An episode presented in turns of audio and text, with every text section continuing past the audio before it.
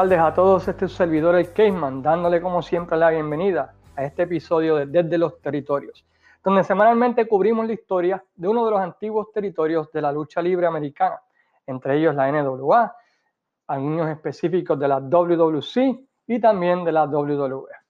La semana pasada estuvimos hablando de un cambio de título entre Dory Funk Jr. y Carlos Colón en los Estados Unidos y en el podcast de esta semana estaremos mirando la historia de la empresa donde ocurrió dicho cambio de título. Esta empresa es la International Championship Wrestling comandada por Ángelo Saboldi y su hijo Mario Saboldi. Este nombre debe ser conocido para la fanaticada puertorriqueña ya que es una figura bastante controversial en la isla, especialmente si era fanático de la antigua IWA.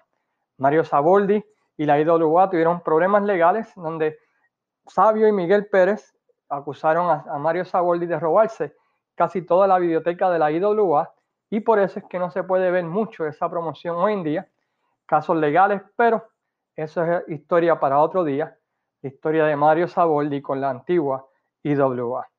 Antes de comenzar, queremos agradecer a cada uno de ustedes por su apoyo a este podcast. Realmente aprecio mucho el que saquen de su tiempo para escuchar, compartir, suscribirse. La realidad es que cuando comencé esto, nunca pensé la que había tantos fanáticos de la historia de la lucha libre y que esto era algo que le interesaba a la fanaticada de la lucha libre. Así que muchas gracias por su apoyo, por compartir, por suscribirse. Se aprecia de todo corazón. También le quiero dar las gracias antes de comenzar a las siguientes páginas que semana tras semana nos apoyan y comparten el podcast. Entre ellas, Pride of Wrestling, la página número uno de la empresa número uno independiente del norte de Florida que estarán comenzando a presentar shows allá en el 2021. Picos Reviews hablando de la historia de la WWC moderna, también de la WWF y de otros temas. Fiebre Wrestling, la página en Facebook, donde se mira la lucha libre con un tono más humorístico. La página de Juan González, lo mejor de la lucha, donde diariamente o semanalmente Juan González nos presenta los top 10, los top 20 de cierto luchador, de cierta empresa, de cierto año la realidad es que si quieres saber las mejores luchas de, sea de cierto luchador o cierta empresa, tienes que visitar lo mejor de la lucha. También la página americana Wrestling Territories, que semanalmente nos permite compartir el podcast para las personas de habla hispana que viven en los Estados Unidos. Y tengo que decirlo en inglés para que me entiendan. We want to thank Wrestling Territories for giving us the opportunity every week of sharing our podcast in their page and their Facebook group And we want to invite everyone to subscribe, to give a like to that page so that way they can cover and see the different stories about the wrestling territories across the United States. Con eso en mente, vamos de lleno al podcast de esta semana, que como consideramos tiene que ver con International Championship Wrestling, una empresa que está bien ligada a la historia de la World Wrestling Council, especialmente en los años 84 y 85, ya que mucho del talento local pudo participar de esta empresa. Esta empresa también fue una de las que menos duró en televisión en Puerto Rico y tuvimos el chance de verla. La pudimos ver tanto en el canal 4, Guapa Televisión, y luego en el canal 13 los domingos por la mañana. Esta empresa, la International Championship Wrestling o ICW, como se le conocía, era una empresa que no estaba asociada ni con la NWA ni con la WWF, donde básicamente luchaban gente que no estuvieran asociadas con ninguna de las empresas grandes por diferentes razones. En inglés, a estas empresas le llamaban Outlaws Promotions. Y usualmente, las empresas grandes como la NWA, la WWF o la IWA trataban de cerrarlas corriendo shows grandes cerca de ellas o tratando de sabotear sus shows por medio de ofrecerles dinero a algunos de los luchadores de esa empresa para que brincaran y no se presentaran o también de otras maneras, enviándole a los bomberos, mandándole a la comisión, sea cual fuera la razón, las empresas grandes trataban de tumbar estas empresas antes de que se establecieran en los territorios de cada empresa grande de la NWA o en este caso de la WWF. La empresa corría básicamente en el patio de la WWF, el área de Nueva York, el área de Massachusetts y los estados conocidos como el área de New England, Maine, Delaware, este, toda esa área allí del este de los Estados Unidos era donde corría la ICW. Entre los luchadores que llegaron a participar de la promoción, pues podemos incluir un quién es quién de la lucha libre, especialmente de la isla, entre ellos Dory Funk Jr., Carlos Colón, Quintonga, Gino de la Cera, Billy Graham, Super Médico, Al Pérez, Joe Saboldi, Bruce Brody, Los Pastores, Kevin Sullivan, Blackjack Mulligan, Dick Steamboat, Tasmanian Otas, Tony Asla, Gary Hart, Los Mundocs, Tommy Dreamer, Tom Brandy, Honky Tom Man, Ravishing Rick Rude, Ivan Posky, Greg Valentine, Mr. Pogo y Coco Beware, entre todos estos. La figura más conocida de la empresa, ya que se había acabado, fue nada más y nada menos que Bad Boy Tony Rumble, un luchador que era conocido en el área independiente del noroeste de los Estados Unidos y que trágicamente murió a finales de los años 90 antes de poder llegar al estrellato que se esperaba de él como comentarista en diferentes empresas de los Estados Unidos. Él tenía una sección que se llamaba The Rumble Seat, que era parecida a The Piper Pit o el Club Deportivo de Chiquistal, donde, ¿verdad? Pues todas las semanas tenía un invitado y sucedían cosas allí. Y era el manejador de Tony Atlas, el, que en, ese tiempo era un luchador rudo para esa empresa. Los comentaristas en el lado americano, especialmente el principio, en el año 84, 85, lo eran nada más y nada menos que el dueño de Harlem Wrestling Association y un Hall of Famer Les Thatcher y el ex campeón mundial de la NWA, Lou Tess. Mientras que en español, por lo menos en Puerto Rico, no era nada más y nada menos que Riquín Sánchez y tenía otro comentarista que por alguna razón no pude encontrar el nombre haciendo mi research. La empresa comienza a finales del 84 en las ciudades donde la WWF anteriormente corría house shows semanales, pero debido a su expansión nacional habían abandonado, por decirlo así, todas estas ciudades pequeñas del noroeste de Estados Unidos.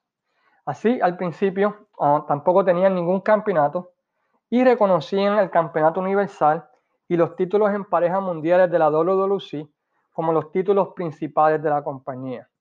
Se rumora, según Mario Saboldi en un rumor, de que la unión entre la ICW y la WWC comenzó luego de que Carlos Colón y WWC se desligaran de lo que se conocía como Pro Wrestling USA.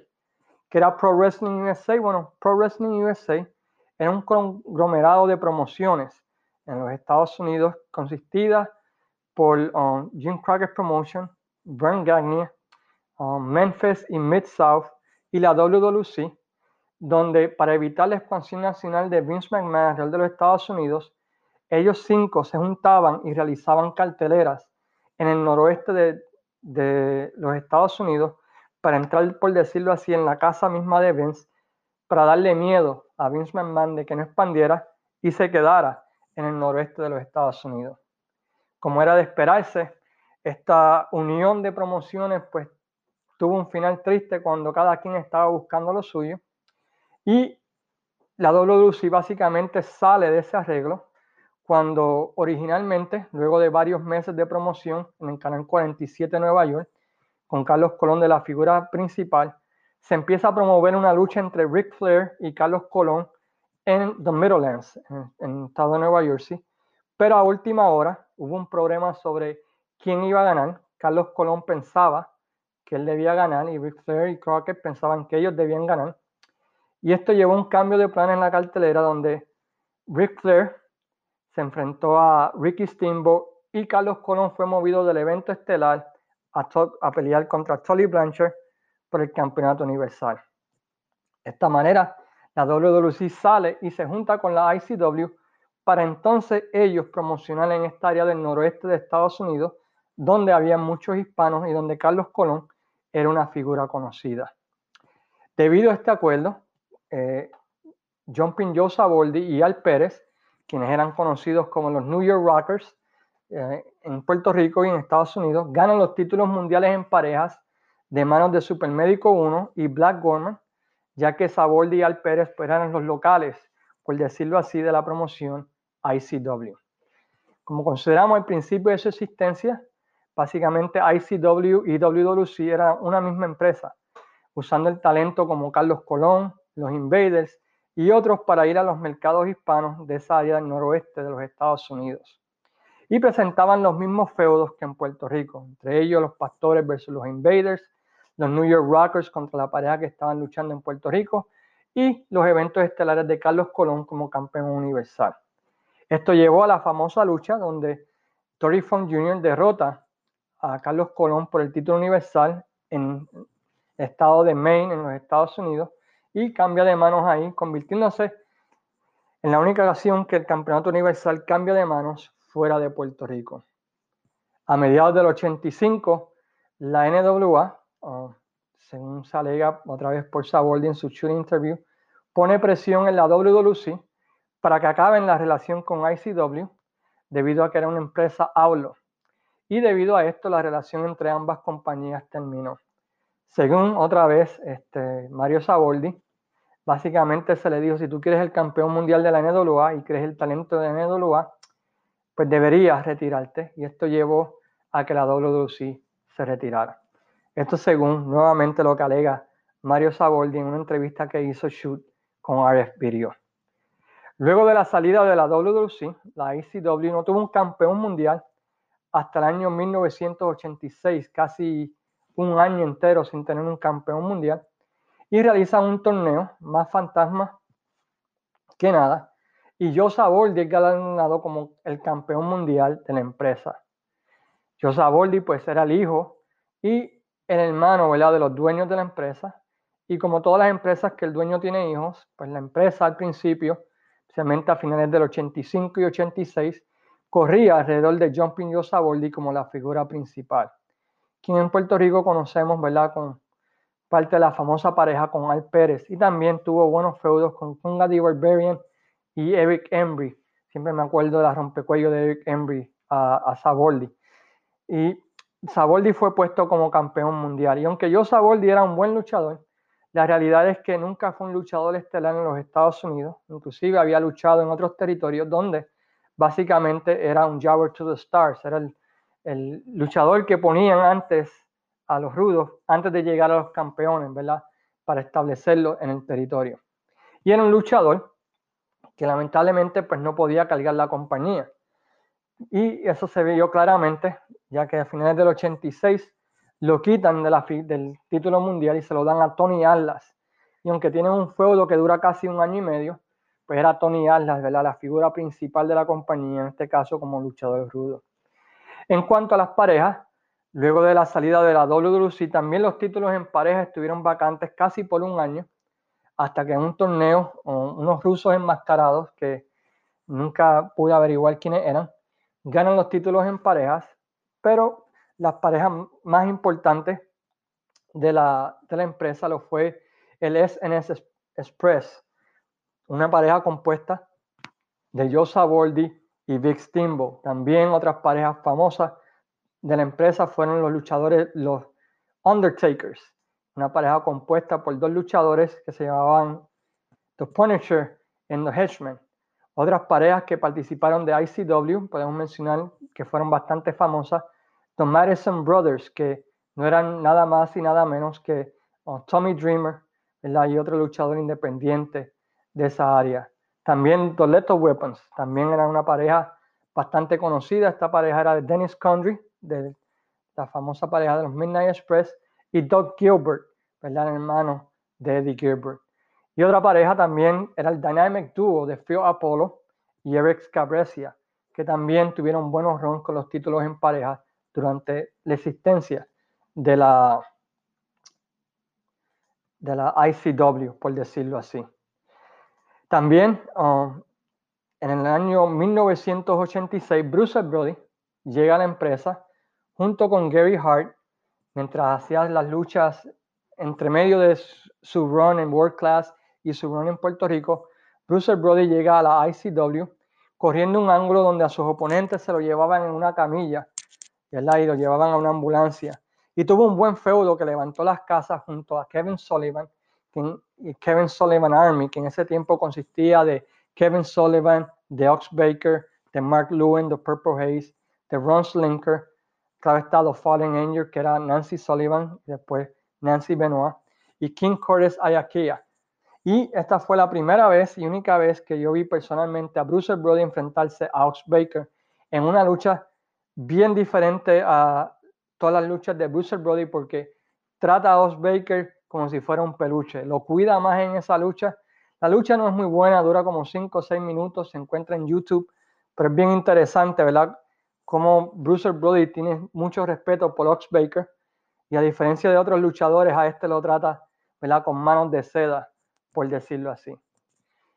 Una vez la WWC sale del panorama, esto lleva a que Saboldi se uniera con lo que quedaba de Championship Wrestling de Florida. Esto trajo a Kevin Sullivan de Booking y este trajo muchos de los ángulos o historias que estaba corriendo en la Florida al área de ICW. También hizo un acuerdo con Texas All-Star Wrestling de San Antonio y también a finales del 86, principio del 87, tuvo cierta unión con la AWA, que inclusive llegó a ver a los Midnight Rockers y a Nick Bowen defender los títulos en este territorio. Pero fuera de eso, el territorio se puede decir que era una independiente con televisión, con talento entrando y saliendo a cada momento, lo que hacía difícil que feudos empezaran y se terminaran, porque si aparecía una mejor oferta de cualquiera de las empresas grandes, los luchadores pues daban su notice o daban su renuncia y se iban a estos territorios.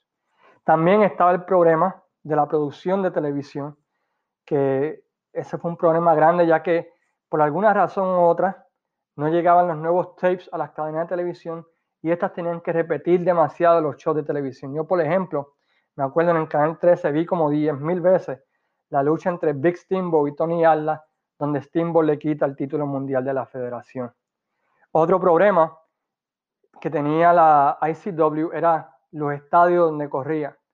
Por ejemplo, en Estados Unidos básicamente hay tres tipos de estadios. Está el A Arena, B Arena, C Arena.